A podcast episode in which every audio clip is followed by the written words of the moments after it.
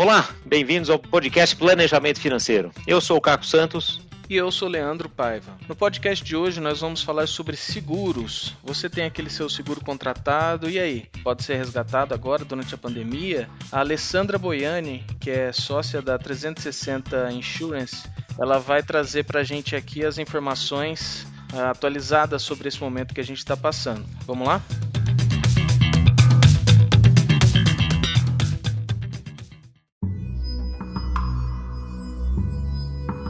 Para localizar todo mundo, hoje estamos no dia 2 de abril de 2020, terceira semana de quarentena, pelo menos aqui em casa e nos escritórios da GFI. Alessandra, quero te apresentar, te dar as boas-vindas. A Alessandra, que é a sócia principal aqui da, da 360 Insurance, faz parte do 360 e-Group, uh, que é parceirão nosso aqui na, na GFI, é quem tem lidado com todas as nossas, todas as questões de seguros aqui, uh, que os nossos clientes trazem hoje em dia. Então, ninguém melhor para vir falar desse tema aqui de tantas dúvidas que têm aparecido por aqui, né, Alessandra? Clientes têm nos consultado, outros, outros planejadores, inclusive de, de outras empresas também, têm, têm nos procurado, saber o que a gente pensa. Então, a nossa ideia é, é tratar de tudo isso aqui. Conta para o nosso ouvinte Olá. primeiro por que, que a gente chamou aqui, o tamanho da sua experiência, quanto que você conhece desse mercado, com essa cara de novinha aí, eu sei que você já tem ah, uma, obrigada uma cara boa. de novinha e obrigada pelo convite também, é um prazer estar aqui é, falando com vocês. Bom, eu tenho 21 anos já no mercado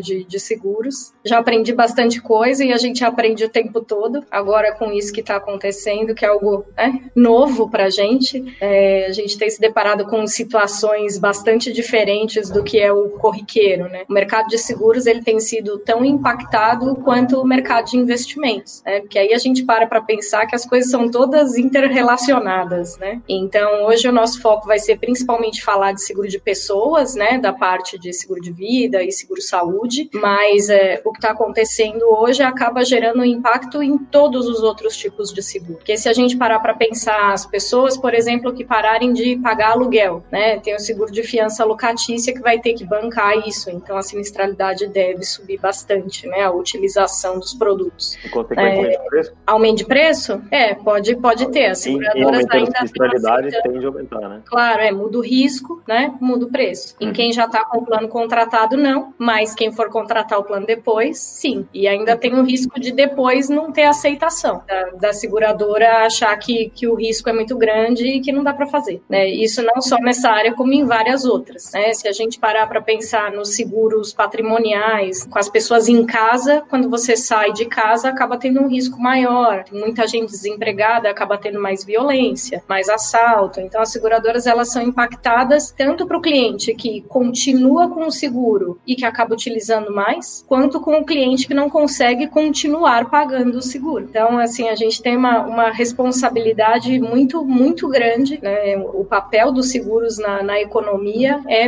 é muito grande e vai ser impactado em todas as áreas. Né? Bom, eu acho até para a gente começar, uma coisa que tem surgido bastante para a gente, vem sendo um tema aí corriqueiro nas últimas semanas é, e que acho que vale a pena a gente já até tirar da frente, né? Covid-19 é o vírus do momento, obviamente é, é, o tema de todos os jornais, 20 horas por dia, né? Enquanto não tem as propagandas e na verdade e a grande dúvida, né?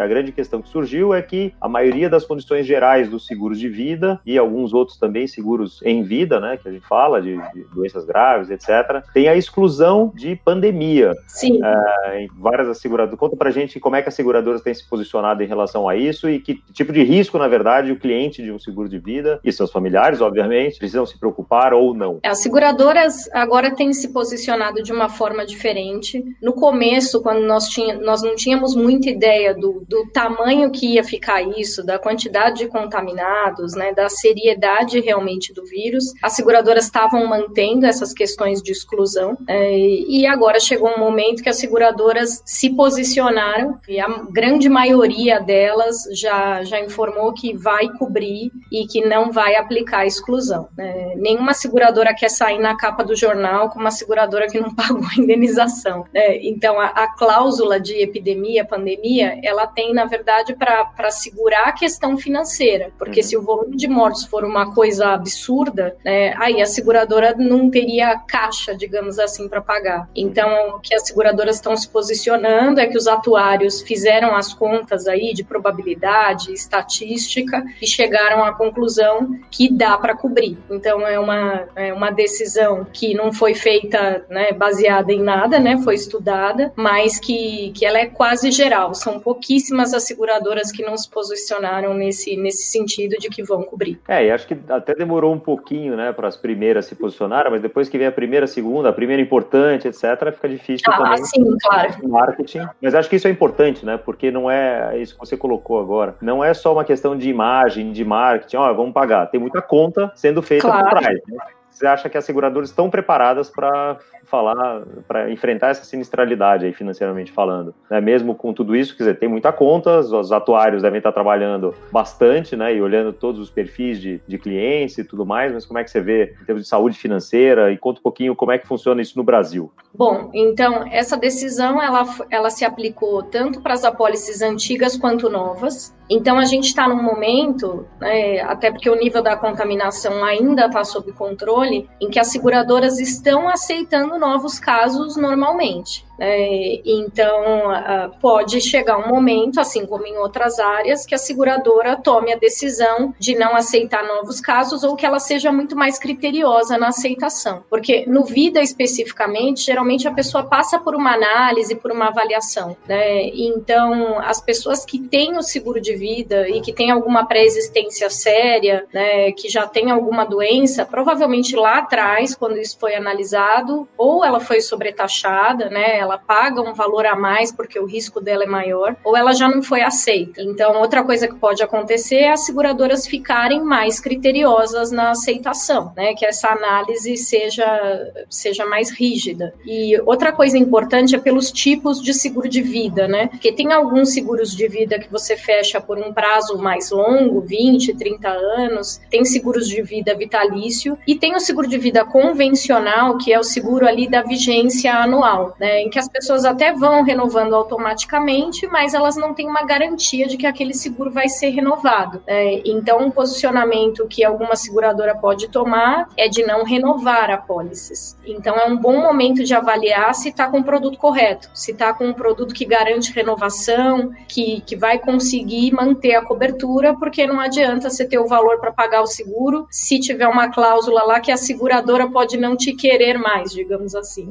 Desses seguros que são anuais, além de ter a questão da potencial não renovação, pode ter problema, inclusive, no recebimento depois do benefício, né? Por ter sido renovado sem que uh, tenha se levantado alguma questão, alguma mudança de, de, de questão de saúde, é. alguma Sim. alteração do risco, né? Aí entra uma, uma questão jurídica aí, né? Uhum. Que seria a seguradora não é obrigada a renovar e nessa questão da indenização, a cada ano, essa mudança do risco, ela tem que ser avisada para a seguradora. Só que isso não fica muito claro para o segurado, para o cliente. É, poucos segurados sabem disso, né? Pois é. é. Então, o que, que é uma mudança no risco em um seguro de vida? Ah, eu não fumava, comecei a fumar, não fazia um esporte de risco, comecei a fazer, ou não tinha nenhum problema de saúde, agora tenho. Então, essas coisas têm que ser avisadas. Né? A questão da indenização, o que pode acontecer, digamos que uma pessoa ah, contraiu um, um câncer e aí fez tratamento durante três anos, foi renovando esse seguro automaticamente e faleceu. A seguradora na vigência anual, ela pode falar: ah, não, mas você não me contou que estava com câncer, não vou pagar. Mas nesses casos, a família entrando na justiça é causa ganha, porque foi algo que aconteceu que foi contra a vontade do segurado, desde que quando ele contratou ele já não tinha doença. Né? Agora, as mudanças no risco que são por vontade própria, aí são um pouco mais complicadas, né? Essa questão do esporte radical, ou a questão do cigarro, ou começar a pilotar, começar a fazer alguma coisa que foi por vontade do segurado. Aí isso mesmo mediante processo, aí dificilmente a família ganha. Mas em caso de, de doença, de problema de saúde, é processo ganho. Só que a questão é que não é todo mundo que entra com processo, né? Então a seguradora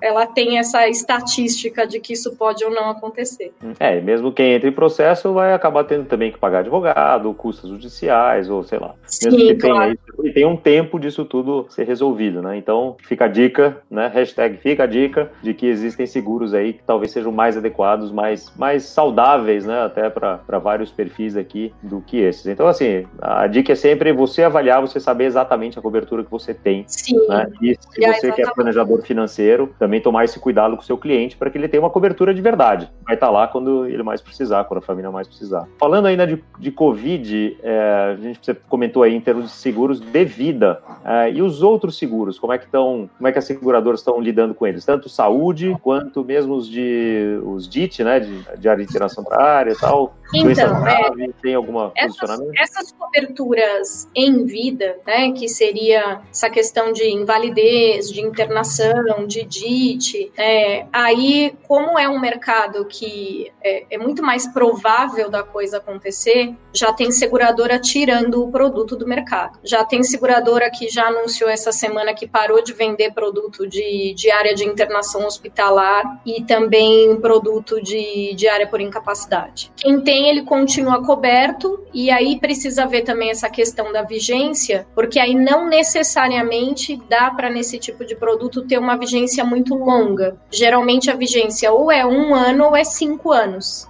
Então, se a pessoa contratou o seguro quatro anos e meio atrás, aí pode acontecer de estar ali na iminência de, de bater o prazo. Uhum. E aí, se a seguradora não tiver mais emitindo produto novo, ele não consegue renovar. Nesse caso, não tem muito o que fazer. Aí, o que, o que daria para fazer seria, se a pessoa tem um produto com vigência anual, né, de estudar né, junto ao corretor, ao planejador, à seguradora, se tem como mudar para um produto de vigência de cinco anos, por exemplo, para garantir esse, esse prazo. Mas aí é algo que é uma negociação. Tá. E esses seguros em vida eh, também tem essas cláusulas de pandemia, de não cobertura de pandemia, não? Também tem. No, no de saúde, não. Né? Então, assim, eh, essas coberturas em vida, né, invalidez, internação, diária por incapacidade, doenças, nessas coberturas, como elas geralmente são acessórias ao seguro de vida, eh, se aplicam as mesmas cláusulas. Uhum.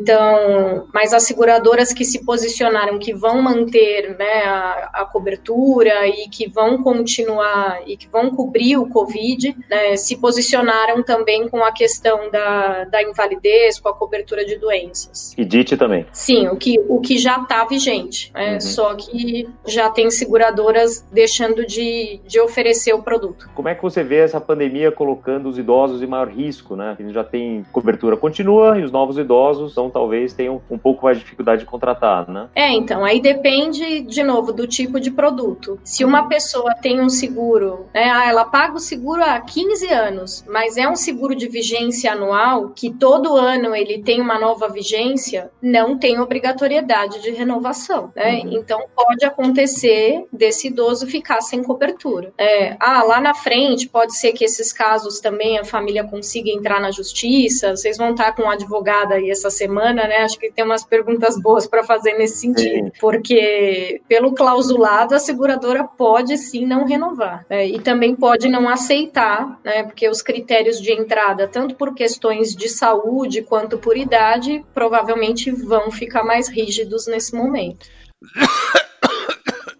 É, Ah, agora o mundo é online, né? Agora é tudo online. Então, a gente vai falar um pouquinho de telemedicina quando a gente for falar do, do seguro-saúde, mas as seguradoras de vida já estão fazendo a análise médica de aceitação via, via teleconferência, né? Já estão até outras áreas, por exemplo, ah, vou fazer o seguro da casa, antes você tinha que fazer vistoria do carro, Uhum. já tem vistoria que você faz com o teu celular, live da vistoria com o pessoal da seguradora.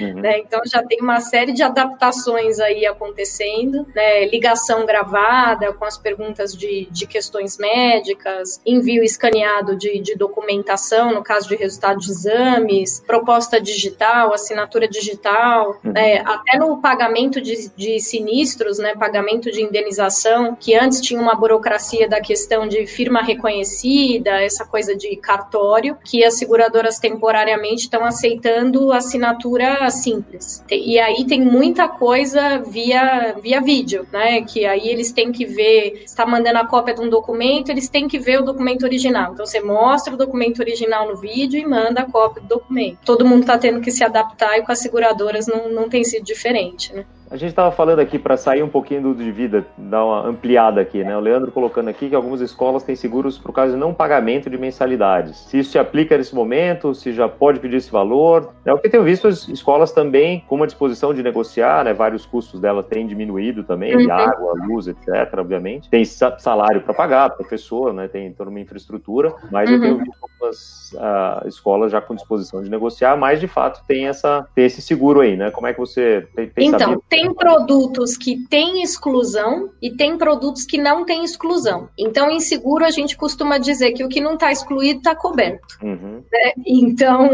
aí vai depender do tipo de apólice. Aí vai ter que ler condições gerais, que é docu a documentação mesmo do seguro, que é um negócio que pouca gente lê, porque vem segurez, tem lá 50, 70 páginas, mas acho que é o momento de ler. Uhum. É, porque, claro, tudo que tiver coberto, né, as seguradoras vão ter que vão ter que arcar. Agora, se tiver cláusula de exclusão, aí não tem o que fazer. Agora, tem muita escola fazendo aula online, né? Sim. Então, é, é, claro, as privadas principalmente, né? Mas tá, tá todo mundo se adaptando.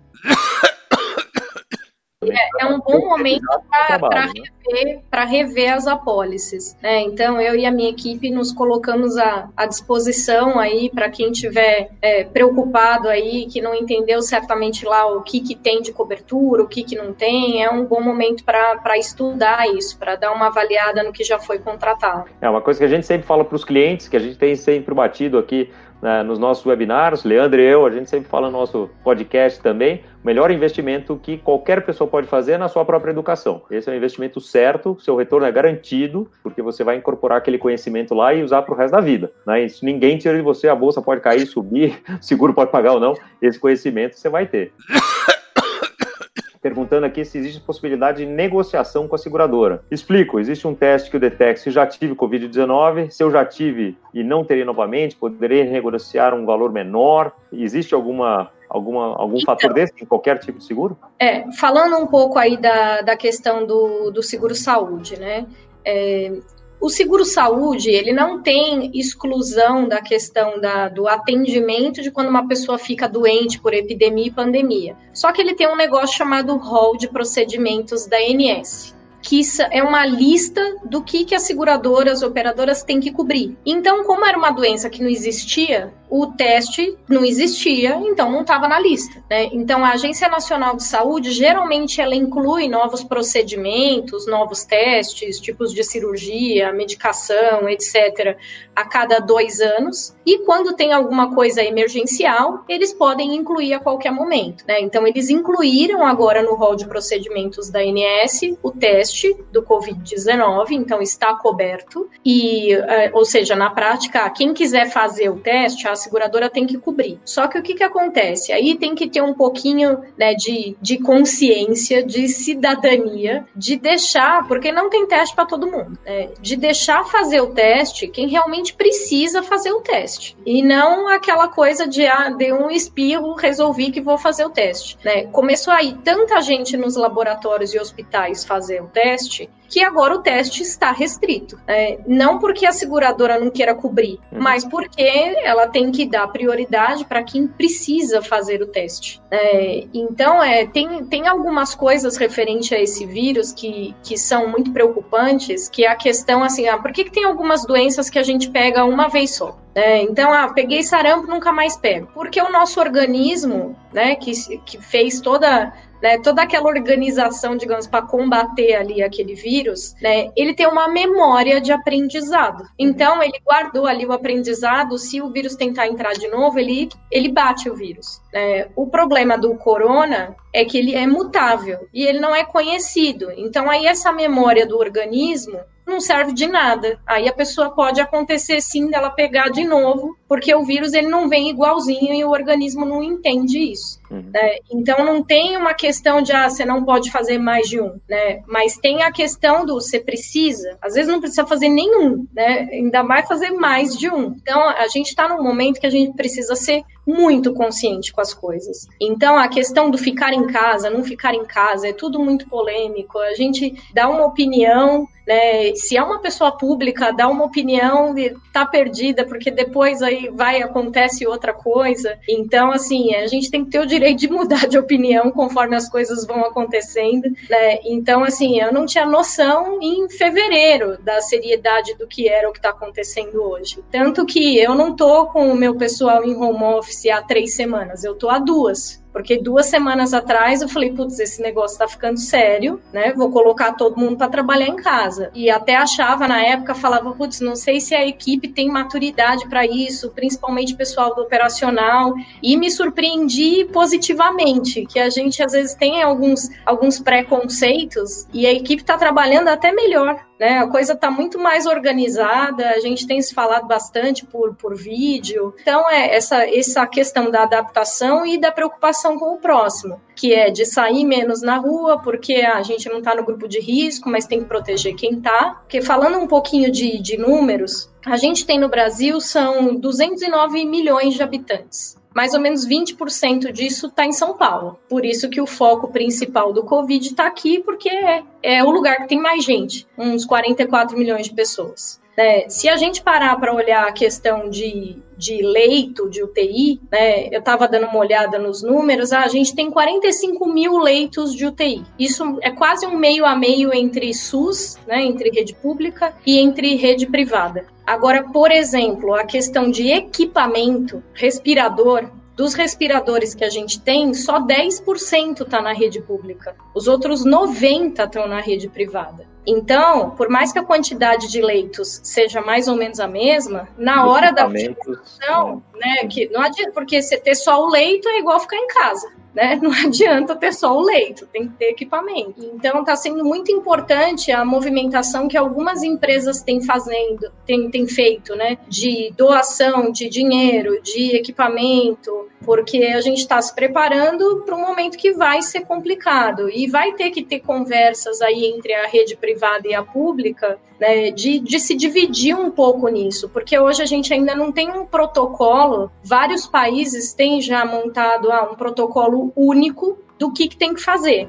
Então, por exemplo, aqui no Brasil a gente tem protocolo quando é acidente. Uma pessoa se acidenta na estrada, chega lá o SAMU, ela não vai para o Einstein, ela vai para um hospital público. Tem lá um protocolo, né, do que, que tem que ser feito, um procedimento, uma regra. E aí ah, depois, se quiser transferir e tal, aí é outra coisa. Então, a, a, a rede pública e a rede privada, eles têm que se conversar para chegar num consenso de qual que vai ser o protocolo na hora que a coisa estourar. O ideal é que isso esteja pronto antes da coisa estourar, né? Exato. Aí, dentre todas as preocupações que você colocou, ainda coloca uma adicional, né? Porque tem número de leitos, tem, tem equipamentos, né, que você falou, e tem número de profissionais também né, disponíveis. Sim. Então, que é uma coisa não só Brasil, mas mundial, assim, uma falta de profissionais, não só porque não tem profissional para tanta, tanta gente, como os profissionais também que se infectam, porque estão mais expostos, e daí tem que ficar afastados. Então, também é uma, um fator a ser considerado. Várias dessas coisas a gente já conversou também, e não, e não, não, não, nos cabe aqui fazer julgamentos de quem está certo e quem está errado, até porque muitas dessas coisas mudam não de uma semana para outra, mas de um dia para o outro, né? Até Sim. semana passada não era recomendado todo mundo usar máscara. Hoje já está se achando que todo mundo usar máscara na hora que sai na rua é melhor. Então isso vai mudando mesmo, cara. Eu já mudei de opinião algumas vezes aqui, não tenho vergonha nenhuma Sim. de falar, porque dados novos e informações novas vão aparecendo e a gente tem que estudar e tem que, tem que entender o que está acontecendo sem entrar em paranoia, principalmente nós, planejadores financeiros, corretores de seguros, a gente tem que estar tá também bem informado, mas com a emoção em ordem, porque a gente tem que estar tá lúcido para trazer racionalidade para o nosso cliente, trazer informação, mas trazer também muita racionalidade, porque às vezes o nosso cliente vem com, com perguntas e com, enfim, com situações ali que estão fora do que a gente está tá fazendo. Tem duas é. perguntas que são interessantes aqui, Ale, é, que acho que vale a pena colocar pessoas que estão com propostas em análise, se haverá algum, algum cancelamento ou mudança? Então, por enquanto, não, mas pode sim acontecer. Acho que o, o que é provável que as seguradoras façam é quem já passou por boa parte da análise médica, né, e que está aí em vias de ser aceitado, que de ser aceito, né, que, que eles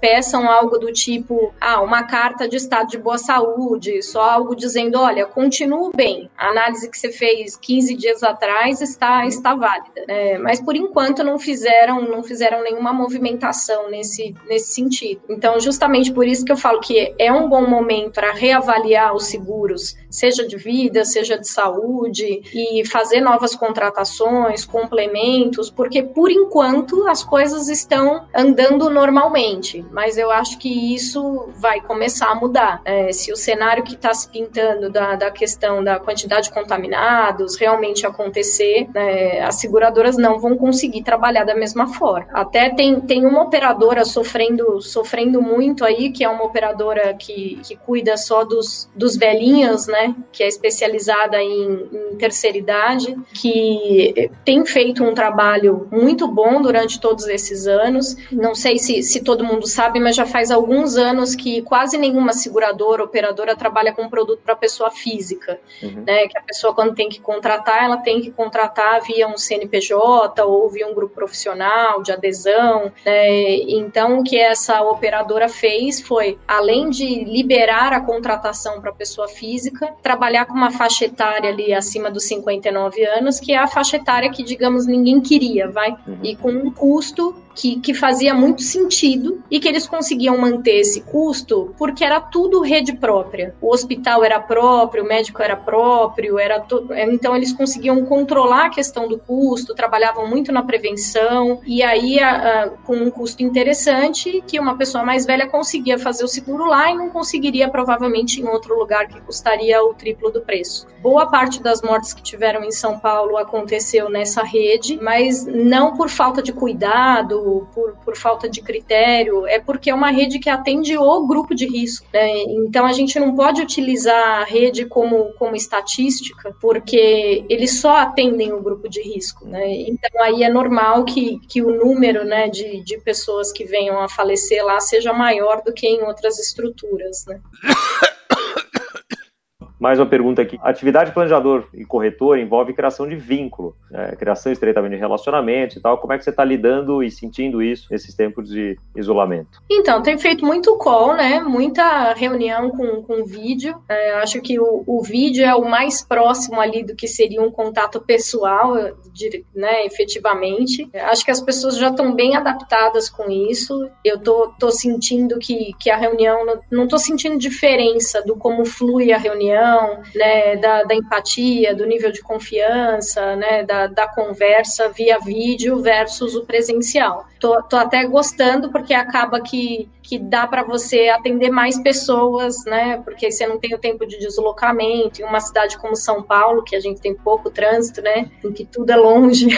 então, isso tem, tem funcionado muito bem. Dá para a gente manter a, a, proximidade né, com as pessoas através da, da videoconferência. Ah, isso aí a gente tem sentido a mesma coisa na GFI, sim, também temos tido boas, boas conversas, a gente tem conseguido manter, acho que, relação com, com o cliente. O mais importante importante, eu acho, né, Ale, é, é manter o vínculo mesmo, né? É, saber do cliente, ligar para ele, estar tá próximo, dar informação. Então, é que é o que é o trabalho normal, né? Assim, as pessoas estão mais preocupadas. Então, assim, eu nunca recebi tanta ligação de cliente pedindo os telefones de 24 horas das seguradoras, ah, quais são aí os links de atendimento, se tem chat, né, se, se é via site, o e-mail, tipo, coisas que as pessoas, às vezes tem cliente que não lembra nem que seguradora que ele tem o seguro, uhum. né, e hoje em dia os, segura, os clientes estão lá com uma listinha, né, dos seguros, dos telefones, dos e-mails, né, estão muito mais preocupados com isso, do que se acontecer alguma coisa, como é que eu acesso esse serviço, né. O papel nosso é auxiliar nesse processo todo de esclarecimento e estar tá próximo, né, estamos sempre ajudando os clientes a tirarem todas as dúvidas, a entender. Acho que no caso especificamente seguros, a sua dica aqui, que acho que foi muito interessante,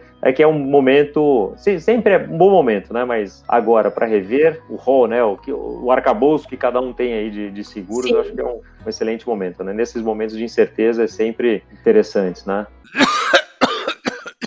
O pessoal de seguradora sabe fazer conta, né? Isso é uma coisa que a gente tem certeza, né?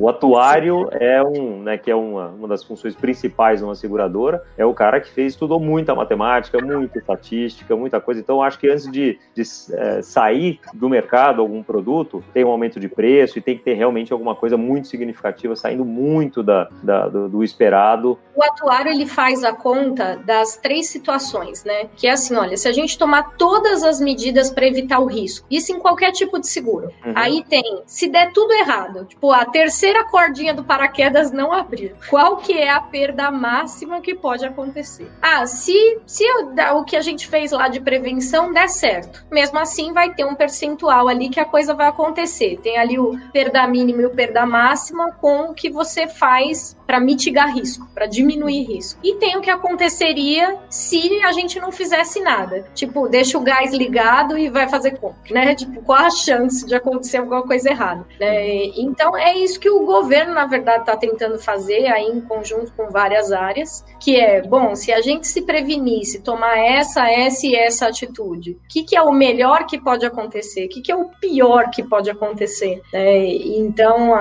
e é uma, um dilema, digamos assim, que, que o médico, por exemplo, tem esse dilema o tempo todo, que quando ele vai dizer de uma coisa ruim, né, falar, por exemplo, chegar para um paciente e falar, olha, você tem tal doença. Ele não pode falar de uma forma que, olha, mas não se preocupa, vamos tratar, não é nada, porque senão o paciente não vai seguir as recomendações e vai morrer. Mas ele também não pode ser alarmista e a pessoa ficar morrendo de medo. Panicar, né? é. Panicar, é. Então a gente acha que está muito nesse momento aqui no Brasil, né, de que ou as pessoas estão morrendo de medo e estão paranoicas, ou elas estão achando que não é tão sério. E a gente precisa precisa é de um meio termo disso. E aí tem muita coisa que é cultural, né? Então, se a gente pegar, por exemplo, países da Ásia, né? Que nem eu tive no Japão. No Japão, eles têm três chinelinhos nas casas. Tem um chinelo que é para sair na rua, fica lá do lado de fora. Aí tem um chinelo que fica no banheiro e outro que fica na, pro restante dos cômodos da casa. Ah, se qualquer pessoa lá tá gripada, já sai de máscara. É, ah, eles não se cumprimentam com contato. Tem aquela coisa, né, da, da